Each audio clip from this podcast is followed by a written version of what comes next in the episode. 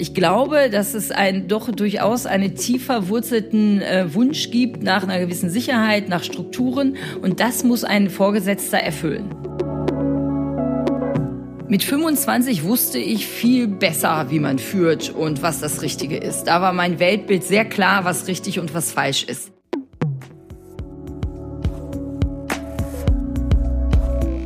Herzlich willkommen zum Chefgespräch, dem Podcast der Wirtschaftswoche. Erfolgreich Alpha, wie Spitzenpolitiker und Topmanager führen, von Elisabeth Nia.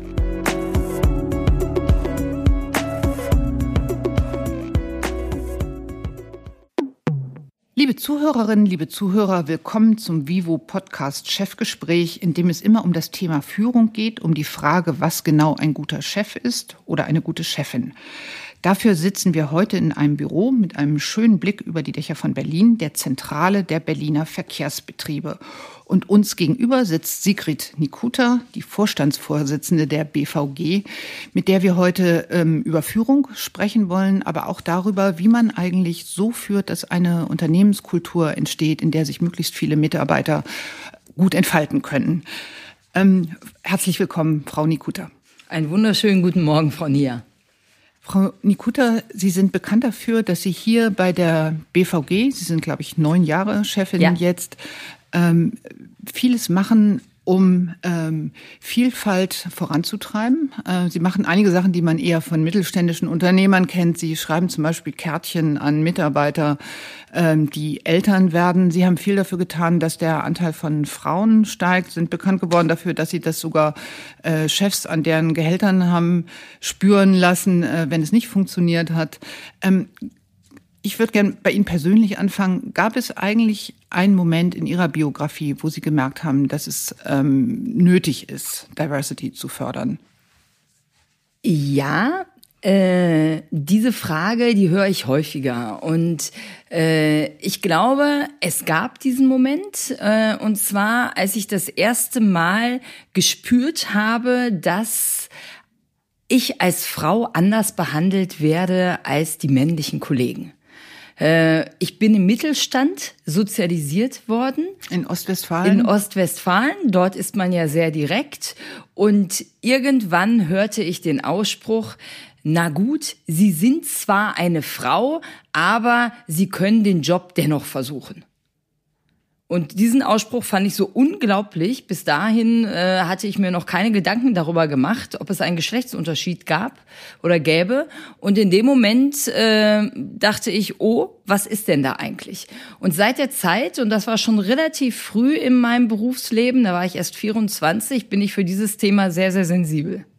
Und wie ging das denn aus? Haben Sie den Job dann trotzdem gemacht? Ja, ich habe den Job gemacht und ich habe den Job gut gemacht. Und äh, dann kamen die Sprüche, für eine Frau machen sie das sehr ordentlich. Äh, oder ich hätte nie gedacht, dass es auch eine Frau machen kann. Und das hat das Gefühl des Unwohlseins natürlich eher etwas verstärkt. Mhm. Trotzdem haben Sie, glaube ich, zu Beginn Ihrer Karriere eigentlich keine Lust auf diese Debatten gehabt und hatten eher so das Gefühl, das macht es nicht gerade einfacher, wenn man solche Verhaltensweisen auch noch ständig thematisiert. Sie waren dann ja nach Ihren ersten Berufsjahren lange bei der Deutschen Bahn. War das die Zeit, wo sich das geändert hat? Ähm ich glaube, wie so viele Frauen, äh, war ich lange der Meinung, es kommt ausschließlich auf die Leistung an. So, und gut, der Anfang war schwierig, jetzt zeigst du aber, dass du gute Leistung bringst und dann wird das karrieremäßig sich genauso entwickeln.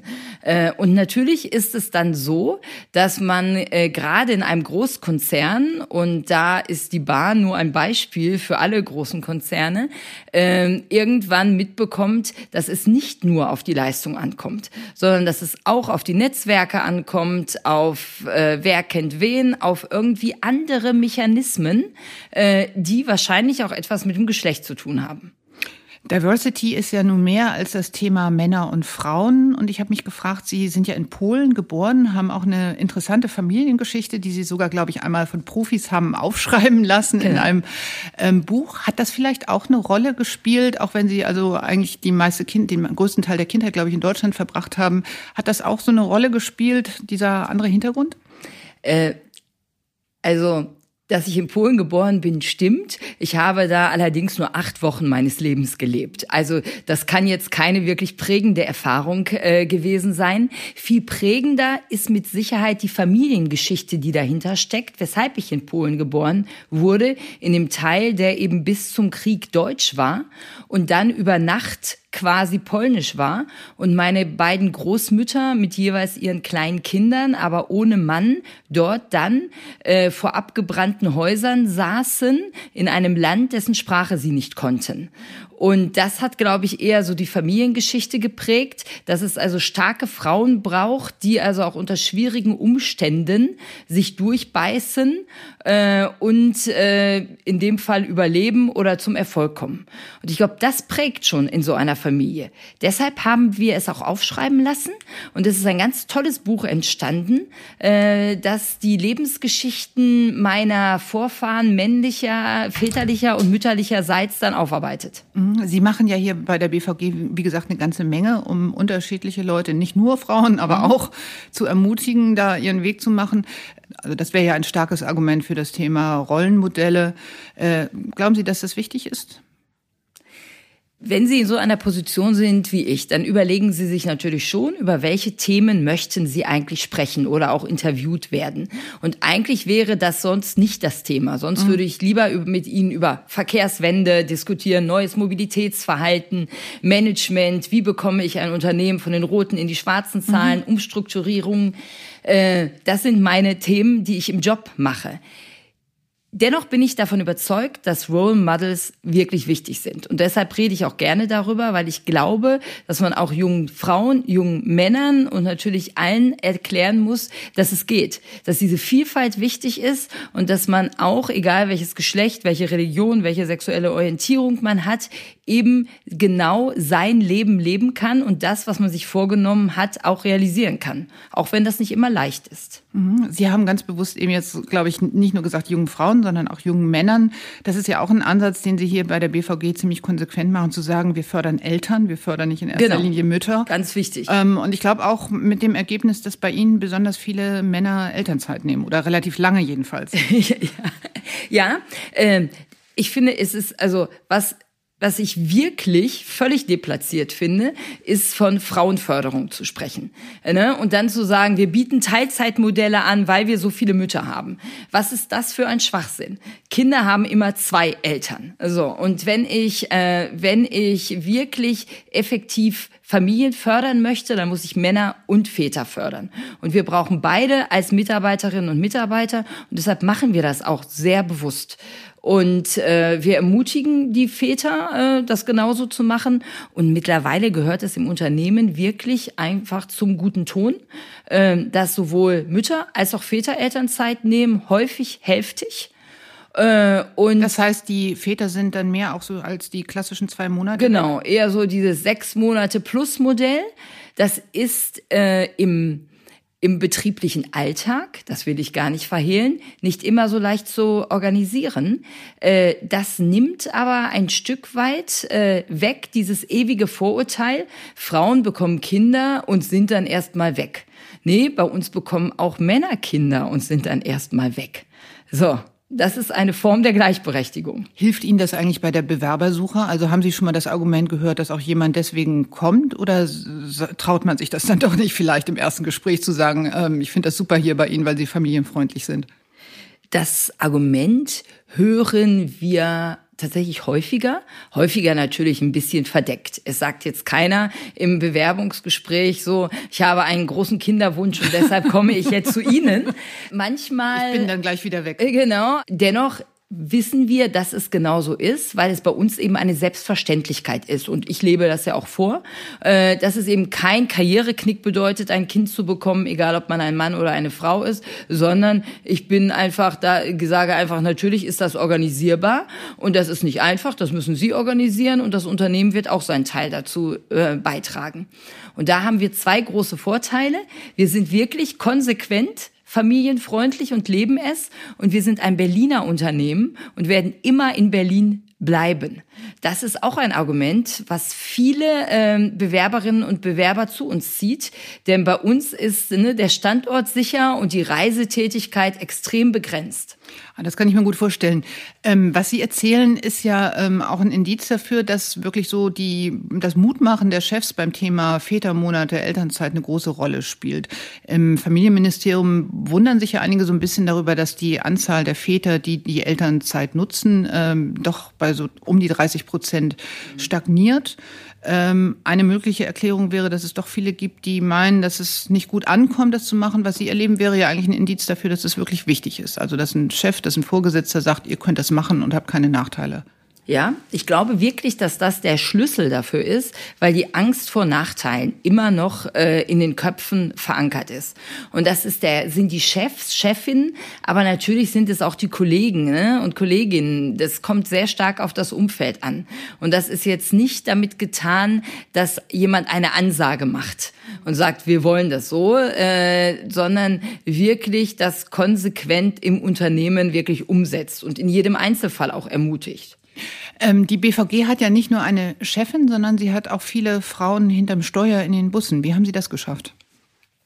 Das ist, das ist genau das Wichtige. Ne? Also eine Schwalbe macht noch keinen Sommer, hat die Kanzlerin neulich gesagt, als sie darauf angesprochen wurde, als dass jetzt doch das Gleichberechtigung da sei und sie als Kanzlerin doch das Role Model sei. Äh, so ist es auch in einem Unternehmen. Und äh, wir haben auch erstmal auf den nächsten Führungsebenen sehr viel Frauen. Wir haben zum Beispiel auch eine U-Bahn-Chefin. Ne? Das ist Deutschlands größte U-Bahn, die auch von einer Frau geleitet wird. Und bei den Busfahrerinnen und Busfahrerinnen oder U-Bahn, Straßenbahn war es klassisch so, dass bei der Straßenbahn der Frauenanteil so 30 Prozent war, bei der U-Bahn 15 und beim Bus 5 Prozent Fahrerinnen. Äh, die Erklärung, die ich dafür bekam, war, ja, Schichtdienst, äh, unregelmäßiger Schichtdienst, das ist nichts für Frauen. Was natürlich unlogisch ist, wieso können Frauen dann Straßenbahn fahren, aber weniger Bus? Das hatte eher was mit Ost-West mhm. zu tun. Mhm. Äh, die Straßenbahn war klassisch Ost, äh, die U-Bahn etwas gemischter und der Bus war eher West. Und wir setzen jetzt sehr, sehr konsequent darauf, Frauen auszubilden zu Busfahrerinnen äh, mit großem Erfolg. Denn viele Frauen äh, kommen dann auch erst dadurch, dass wir Werbung machen oder dadurch, dass sie vom Arbeitsamt angesprochen wurden, auf die Idee, Busfahrerin zu werden. Und Busfahrerin ist ein Dienstleistungsberuf. Und äh, wir haben extrem gute Erfahrungen damit gemacht. Die Fahrgäste sind extrem zufrieden. Ich glaube, auch die Unfallzahlen sind etwas niedriger bei Frauen. Und äh, ich freue mich immer dann, wenn die Busfahrerinnen darüber erzählen, wie man mit einem Gelenkbus rückwärts fährt etc. Das ist eine richtig gute Community. Mhm. Können Sie das eigentlich auch? Muss man das äh, als Chefin auch selber mal probieren? Also natürlich habe ich selber mal probiert, ähm, äh, auf dem Betriebshof Bus zu fahren, auch U-Bahn und Straßenbahn. Ähm, ich, es würde mich sehr reizen, aber so eine Ausbildung ist schon intensiv, was die Zeiten angeht. Äh, und äh, das traue ich mir einfach im Moment nicht zu, so viel Zeit da rein zu investieren, beziehungsweise ich glaube, die Zeit ist woanders für das Unternehmen besser investiert. Absolut. Ich frage so ein bisschen auch deswegen, weil äh, Sie mal erzählt haben, dass Sie äh, versuchen, bis zu einen Tag äh, mhm. äh, pro Woche irgendwo unterwegs zu sein und auch eben so die verschiedenen äh, Verkehrsmittel der BVG selber zu nutzen. Ähm, was hat Sie das gelehrt über das Unternehmen? In der Tat versuche ich jeden Freitag irgendwo in der Praxis zu sein. Nicht nur in unseren Verkehrsmitteln, sondern wir haben auch die ganze Infrastruktur, die U-Bahnhöfe, die Tunnel, die Oberleitungen, die Gleichrichterwerke, die Werkstätten, in denen die Fahrzeuge repariert werden, bis hin zu Werkstätten, in denen Feuerlöscher gewartet werden. Sie glauben nicht, wie viele Feuerlöscher wir haben als BVG. Und was ich mache, ist wirklich mitzuarbeiten mit den Mitarbeitern, einfach ein paar Stunden, um um und mit denen zu reden, einfach mal zu hören, was deren Themen sind und ich frage natürlich auch immer, was sie denn so hören, was der Vorstand macht. Und das ist, da ist oft eine große Differenz zwischen dem, was die Kollegen und Kolleginnen vor Ort sagen, was sie hören, was entschieden wird, was der Vorstand macht, was das Unternehmen will und dem, was ich sage, was wir machen wollen. Das ist ganz spannend. Ne? Da was war da das größte Aha-Erlebnis? Ah, da gibt's da gibt's wirklich einen riesigen stille Post-Effekt an der Stelle. Ähm, dass eines der, der größten Aha-Erlebnisse war irgendwie, der, der Vorstand hätte etwas wirklich völlig Absurdes entschieden. So, ne? Also, wo ich sagte, Entschuldigung, ich, glauben Sie nicht auch, dass der Vorstand irgendwie gesunden Menschenverstand hat? Wie kämen wir denn dazu, so etwas zu entscheiden? Und der Kollege sagte dann, ja, ich habe mich auch gewundert, aber mir gedacht, na ja, wer weiß, was die sich so denken. Mhm. Also so wirklich so, also völlig, manchmal völlig absurde Geschichten, die zustande kommen dadurch, dass es über 20 Menschen weitererzählt wird. Mhm. Sie haben ja hier bei der BVG eine besonders erfolgreiche Werbekampagne. Ähm, weil wir dich lieben, ist der Slogan. Ähm, inwieweit hat das eine Rolle dabei gespielt bei Ihrem Versuch, die Unternehmenskultur auch in einer bestimmten Weise zu prägen? Weil sowas strahlt ja nicht nur auf Kunden oder potenzielle Kunden aus, sondern auch äh, auf die Mitarbeiter, die sich mit ihrem äh, Unternehmen identifizieren sollen. Als ich 2010 in das Unternehmen kam, hatten wir eine wirtschaftlich extrem angespannte Lage. Nach dem Krieg, seit 45, hat die BVG ausschließlich rote Zahlen geschrieben. Immer so minus 60, 70, 80 Millionen HGB-Ergebnis jedes Jahr. So auch im Jahr 2010. Deshalb war mein erstes Ziel schwarze Zahlen. Und als wir das erreicht hab, hatten, dann vier Jahre später, äh, ging es an den nächsten Schritt. Das war also schon bewusst geplant. Veränderung des Images. Damals haben wir die Kampagne gestartet, Hashtag, weil wir dich lieben, mit der, mit der Geschichte dahinter, die BVG und Berlin ist wie ein altes Ehepaar. Man hat sich aneinander gewöhnt, aber sagt eigentlich nicht mehr, ob man sich mag oder nicht, was denn die, was denn die Aspekte an dem anderen sind. Ähm, so sind wir gestartet mit, äh, das führte zu einem riesigen Shitstorm, was wir uns eigentlich einbilden, fahrt eure Busse. und, ne? Wir lieben euch gar nicht zurück. so, also wirklich, ne, was für ein Anspruch, ne, wir wollen jetzt die Wo Busse kann man fahren. sich scheiden lassen? Also es war, war eher schwierig. Und wir haben dann aber durchgehalten und haben gesagt, okay, äh, ganz konsequent virale Medien als Werbung und durchhalten mit der Kampagne. Und irgendwann, nach einiger Zeit, kippte es dann. Dann begannen die ersten Medien darüber zu schreiben, wie cool eigentlich. Ich glaube, die Wirtschaftswoche hat damals getitelt, äh, die BVG, die coole Sau im ÖPNV. Hm auch ein netter. Die haben auch angefangen zu reimen, weil sie das immer machen. Genau, also so, ne? Und das begann dann eben auch auf die Mitarbeiter ähm, auszustrahlen. Am Anfang waren die Mitarbeiter eher so und haben gesagt, ey, sag mal, ne, haben wir jetzt kein anderes Thema. Äh, oder die Kampagne ist nicht mit uns abgestimmt. Aber die Kampagnen, die früher immer im Unternehmen diskutiert wurden, waren, wir sind verlässlich, wir sind gut, wir sind pünktlich, wir bringen sie sicher nach Hause. Das hat jetzt niemanden wirklich vom Ofen hergelockt und wir wollten ihr ganz klar machen, wir erbringen jeden Tag eine tolle Leistung unter schwierigen Bedingungen und wir sind cool dabei. Und als es dann so in der Öffentlichkeit kippte, merkten wir auch zunehmend, dass die Mitarbeiterinnen und Mitarbeiter begeistert dafür waren, denn die wurden darauf angesprochen. Die arbeiteten auf einmal nicht mehr in der hochdefizitären BVG, sondern in einem irgendwie coolen Unternehmen, was coole Werbung macht, was Werbesprüche raushaut. Manchmal wurden sie auch angemacht äh, für irgendeinen Werbespruch, aber es war auf einmal in der Diskussion. Und ich sag mal, der Ritterschlag ist, wenn die eigenen Kinder quasi sagen, boah, ne, wo arbeitest du, ist das cool. Welche Rolle spielen solche Unternehmenskulturthemen für Sie? Unser Thema ist ja Führung und die Frage, was ein guter Chef ist. Und es fällt halt auf, dass Sie bei der BVG auch viel in diese Richtung machen. Ähm, was glauben Sie, welche Rolle spielt das, um ein Unternehmen zu führen? Ich habe da natürlich lange drüber nachgedacht und ähm, äh, auch dieses Thema, gibt es eigentlich einen optimalen Führungsstil oder optimales Führungsverhalten? Ich bin mir sicher, es gibt Ansätze, was, was optimal ist, aber es kommt eben stark darauf an, wie das Unternehmen tickt und welche Mitarbeiter dort arbeiten.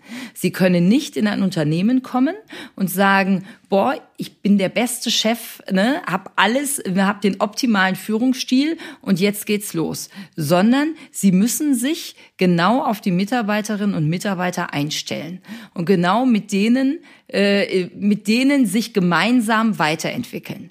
Denn es nutzt überhaupt nichts in einem bisher äh, eher, ich sag mal, in eher autoritär geführten Unternehmen mit sofort mit äh, super demokratischen Ansätzen zu kommen, das verwirrt die Mitarbeiter nur. Auch wenn sie von ihrem Grunde her sagen, natürlich möchte ich einen eher demokratischen Führungsstil haben mit der Partizipation aller Mitarbeiterinnen und Mitarbeiter. Sie müssen die Mitarbeiter da genau abholen, wo sie stehen und dann gemeinsam in die Richtung gehen. Also Regel Nummer eins, es wird ja oft gesagt, äh, als neue Führungskraft in den ersten 100 Tagen erstmal gucken und sich darauf einstellen, wie die Umgebung ist. Das kommt, glaube ich, vielen wie eine lange Zeit vor. Man will ja dann ja auch gleich was verändern und gestalten. Finden Sie das richtig? Haben Sie diese 100-Tage-Regel, die man ja manchmal hört, selber beherzigt bei Ihren Jobwechseln? 100 Tage finde ich auch lange. Äh, ich hatte auch noch also nie. Jetzt zehn Tage. Genau, ich hatte auch noch nie 100 Tage. Ich würde auch sagen, zehn Tage ist irgendwie, dann, dann müsste man. Aber keine zehn Minuten. Äh, nein, äh, vor allen Dingen ist es wichtig, sich nicht in sein Büro zurückzuziehen und zu sagen, jetzt mache ich Termine und alle kommen zu mir und dann werde ich das Unternehmen kennenlernen, sondern mhm. ich bin ein Fan davon, die ersten Tage nur im Unternehmen unterwegs zu sein und alle vor Ort kennenzulernen. Wirklich. Und mit den Mitarbeitern vor Ort zu sprechen und ne, wirklich so, und das eine gewisse Zeit Arbeit zu machen. Um Aber schon angekündigt oder sind Sie da auch oft unangekündigt irgendwo aufgekreuzt, um zu gucken? Also, in den ersten Tagen natürlich immer angekündigt. Ich hätte auch gar nicht gewusst, wo ich sonst hin muss in diesem großen verzweigten Unternehmen. Also immer angekündigt, aber auch äh, äh, aber auch natürlich einfach mal abends oder nachts in die Werkstatt gehen oder einfach auf der, in, in der U-Bahn oder im Bus oder in der Straßenbahn mitfahren oder einfach mit den Kollegen, die im U-Bahnhof stehen, reden. Also auch oft unangekündigt. Das hilft, dabei hilft natürlich, dass ich wirklich jeden Tag unsere eigenen Verkehrsmittel nutze und da immer viele Leute schon mal treffe. Ähm, ich glaube tatsächlich, man braucht gar nicht so lange. Äh, wichtig ist aber, dass man den Kolleginnen und Kollegen auch vermittelt, dass man schon Ziele hat, dass man wirklich sagt, okay, ich gucke mir das jetzt hier an, aber dann die Richtung vorgibt. Die Hauptrolle einer Führungskraft ist Orientierung und Sicherheit zu geben. Äh, die Welt ist äh, auch für Mitarbeiterinnen und Mitarbeiter voller Anfeindungen, voller wechselnder Anforderungen. Und da ist die Rolle der Führungskraft tatsächlich die Orientierung zu geben. Und das ist ganz wichtig. Mhm. Hat sich das bei Ihnen verändert? Sie waren ja nun in sehr unterschiedlichen Unternehmen mit verschiedener Unternehmenskultur. Man lernt auch so von Station zu Station dazu. Was würden, wenn Sie noch mal so der äh, Sigrid Nikuta mit 25 oder 26, also über diese Phase, wo wir vorhin sprachen, ja. Rat geben würden für Ihre folgenden Karrierestufen, was würden Sie da raten? Ähm, mit 25 wusste ich viel besser, wie man führt und was das Richtige ist. Da war mein Weltbild sehr klar, was richtig und was falsch ist. Und Sie wollten das damals auch schon? Genau, gerne. ich wollte das damals äh, damals schon und äh, war mir ganz sicher, dass ich, dass ich mit dem, was ich mache, richtig liege. Mittlerweile bin ich viel reflektierter äh, und äh, betrachte auch viel häufiger, was sind denn die Auswirkungen der jeweiligen Entscheidungen. Äh, und sage auch ganz offen, natürlich kann es auch sein, dass wir hier eine falsche Entscheidung treffen und dann werden wir sie zurücknehmen. Äh, und da wird uns kein Zacken aus der Krone brechen, sondern dann werden wir kommunizieren, das war so nicht richtig, wir werden es anders machen. Äh, auch diese Offenheit und diese Transparenz, eben zu sagen, ja, ich bin hier die Führungskraft, ich habe eine, ich habe die Rolle und die lebe ich auch, aber deshalb weiß ich ja nicht mehr als die anderen sondern ne, ich habe ein etwas anderes Wissen.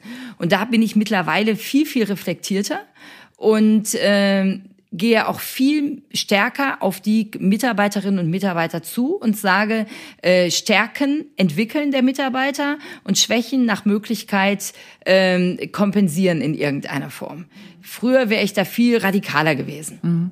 Ein Stichwort, das in diesem Zusammenhang oft auftaucht, ist äh, Feedback-Kultur. Also manche Unternehmen ähm, die sich so dem agilen Arbeiten verschrieben haben, organisieren das ja sehr systematisch, dass Mitarbeiter ihren Vorgesetzten auch eine Rückmeldung geben können, wie sie bestimmte Entscheidungen finden oder wie sie auch deren Führungsstil finden. Gibt es sowas bei Ihnen auch oder wie machen Sie das persönlich?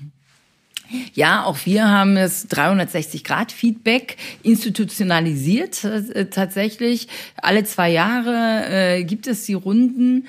Äh, Was heißt das genau? Wie machen Sie das? Das machen wir ähm, wirklich so, das ist über ein IT-Tool, die Mitarbeiterinnen und Mitarbeiter dann ihrem jeweils zu äh, ihrem jeweils zugeordneten Vorgesetzten anhand verschiedener Kriterien Feedback geben. Anonymisiert.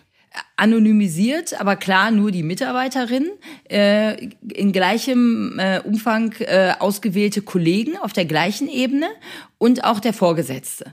Und dann gucken wir uns an, wie matcht das eigentlich? Oder die, die einzelne Person guckt es sich an.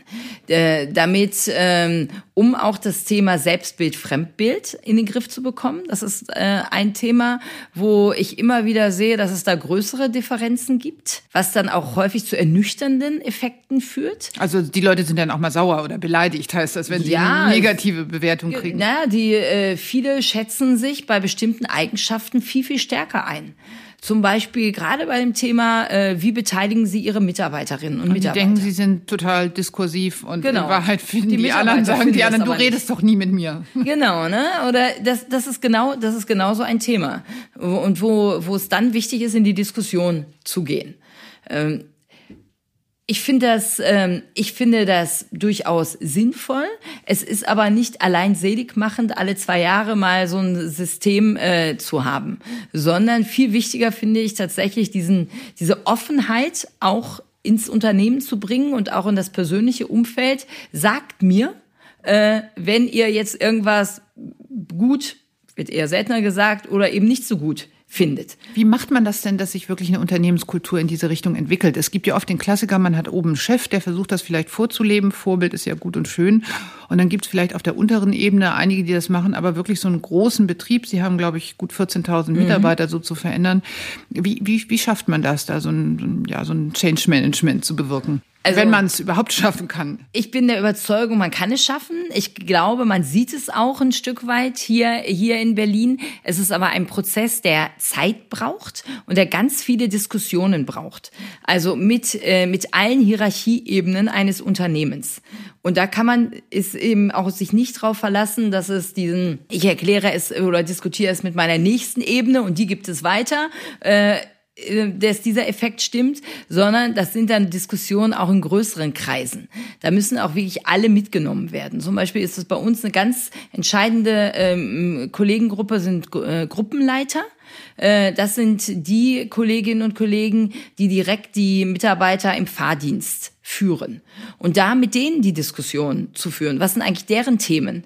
Was, was, was wollen die? Was wollen wir als Unternehmen? Also wirklich da, wirklich da über die Diskussion, über alle Hierarchieebenen hinweg ist da ganz, ganz entscheidend. Mhm. Ähm, Sie haben eben das Thema Kommunikation angesprochen. Offenbar gibt's, ist das so ein Thema, das häufig auftaucht. Ne? Der Chef mittleres Management hat das Gefühl, wieso ich kommuniziere von morgens bis abends. Es gibt Mitarbeiter, die trotzdem das Gefühl haben, mit ihnen wird zu wenig geredet oder die Dinge nicht hinreichend erklärt. Gibt's glaube ich, häufiger.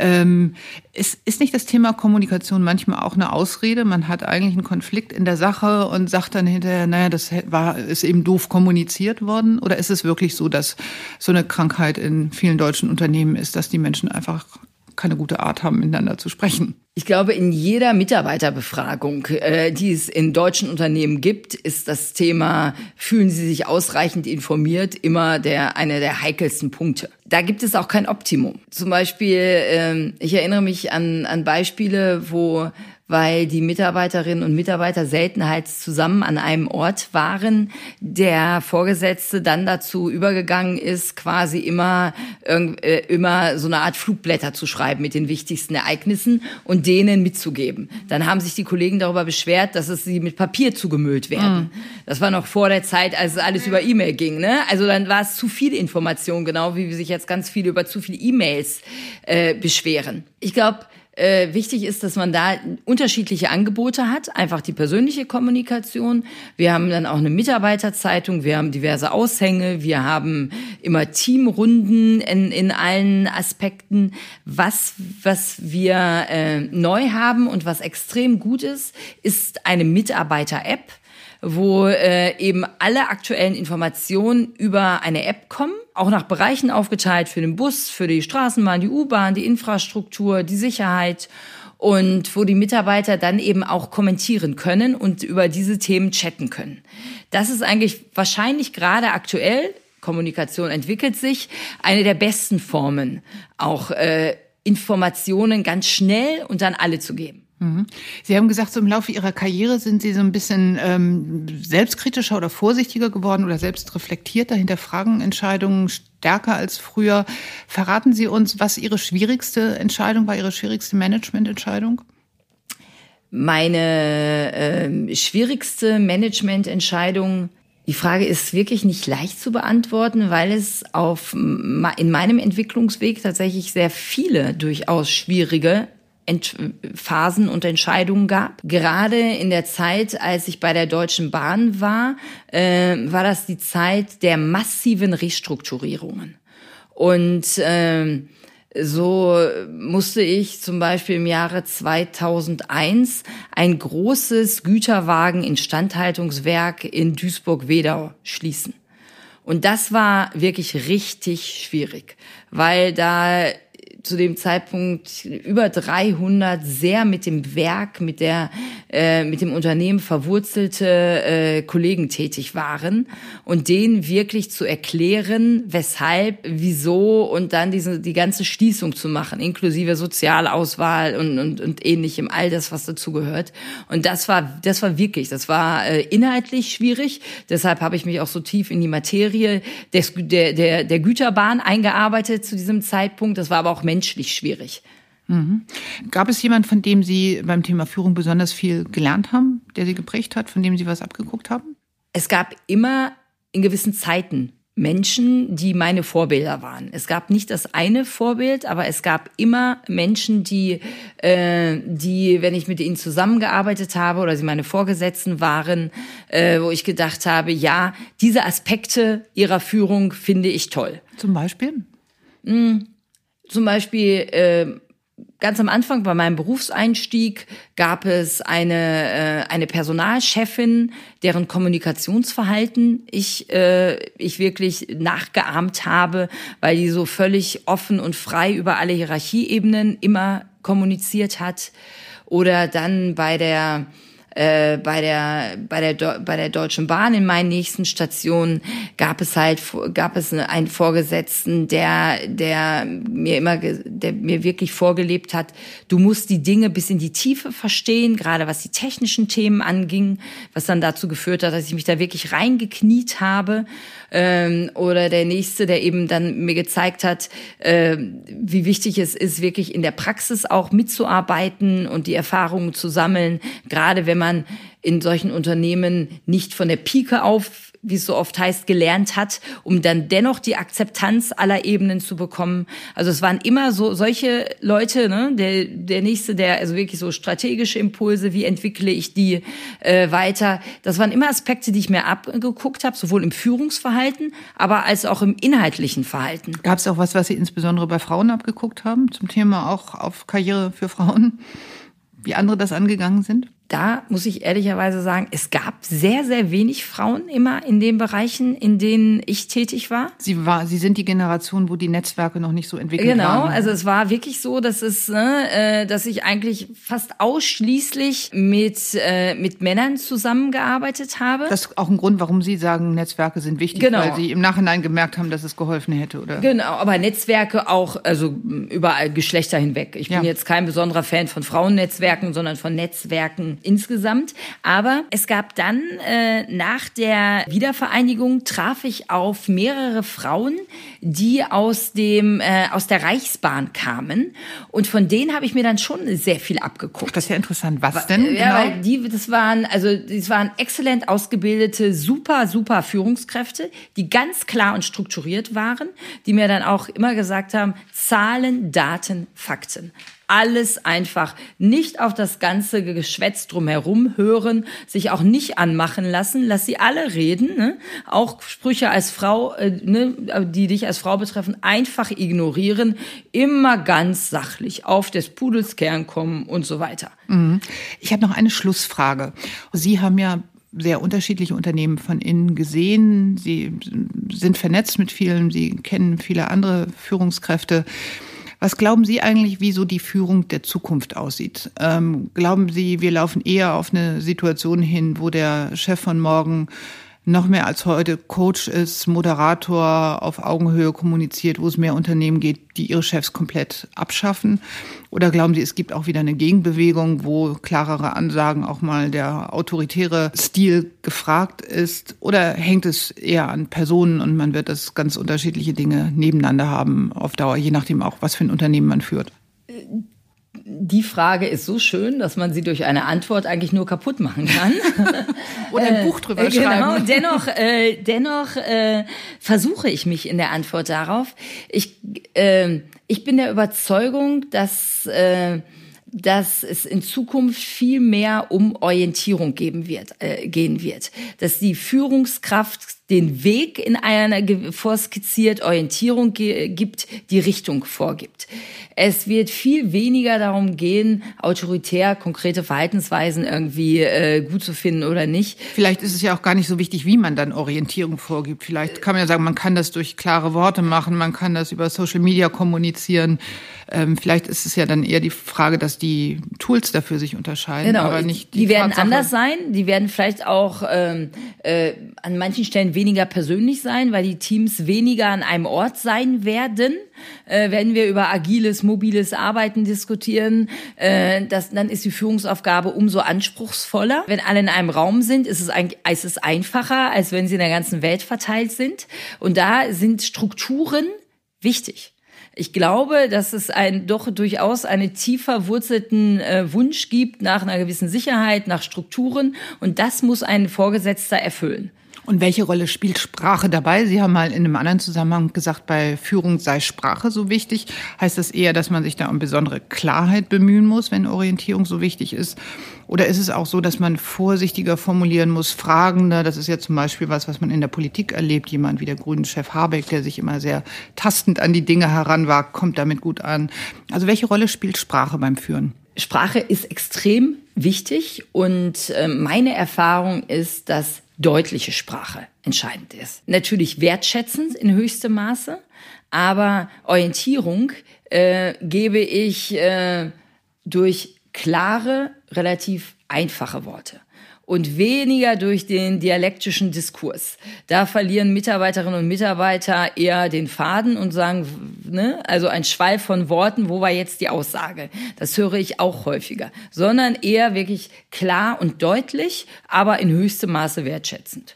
Liebe Frau Nikuta, das geht nicht nur Mitarbeitern so, sondern auch Interviewern. Deswegen danke ich Ihnen für dieses Gespräch mit vielen klaren Worten. Herzlichen Dank. Vielen Dank, Frau mir.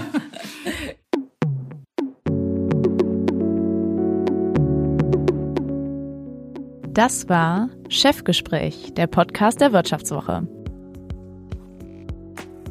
Erfolgreich Alpha, wie Spitzenpolitiker und Topmanager führen, von Elisabeth Nia.